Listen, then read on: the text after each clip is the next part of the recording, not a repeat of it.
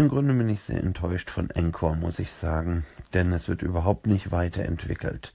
Da sind Fehler drin, ähm, zum Beispiel, wenn man eine Musik hinzufügen möchte, dann stimmen die Titel der Musik überhaupt nicht zu dem abgespielten Lied dazu. Und man weiß nicht, muss ich jetzt das da drüber oder das da drunter anwählen. Auf jeden Fall nicht das, was, was ausgewählt ist. Das passt nämlich nicht. Und so ein paar andere Sachen, die nerven auch. Jetzt kriege ich da immer so suggested, äh, also so empfohlene äh, Sender kriege ich da rein. Irgend so ein Ami-Kram, der mich überhaupt nicht interessiert. Und äh, ich krieg die auch nicht weg.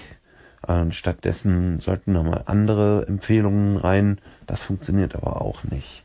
Auf Twitter haben sie mir, äh, hat mir der Support geschrieben und gesagt, oh, sorry, ja, wir arbeiten mit Hochdruck an diesem und jenem Problem.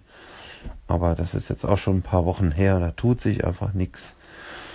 Und ähm, ja, mein Name wird nicht richtig geschrieben, da sieht man nur so ein Unicode-Zeichen, aber eben das Ö sieht man nicht. Und solche Kleinigkeiten, die nerven einfach.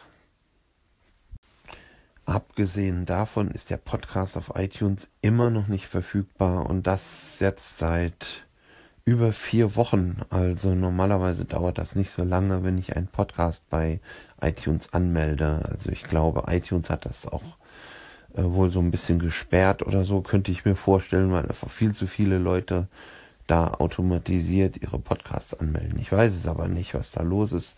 Auf jeden Fall dauert das und dauert das und dauert das. Das macht dann noch keinen Spaß, irgendwie die ganzen Features zu nutzen, wenn es keiner hört.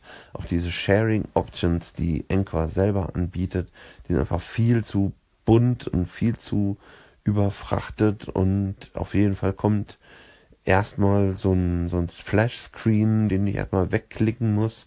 Ähm, und ich kann mir auf Twitter zum Beispiel nicht direkt das, was ich zu sagen habe, anhören, sondern ich muss erst auf den Link draufklicken, dann muss ich dann auf das X drücken und dann kann ich erst auf Play drücken.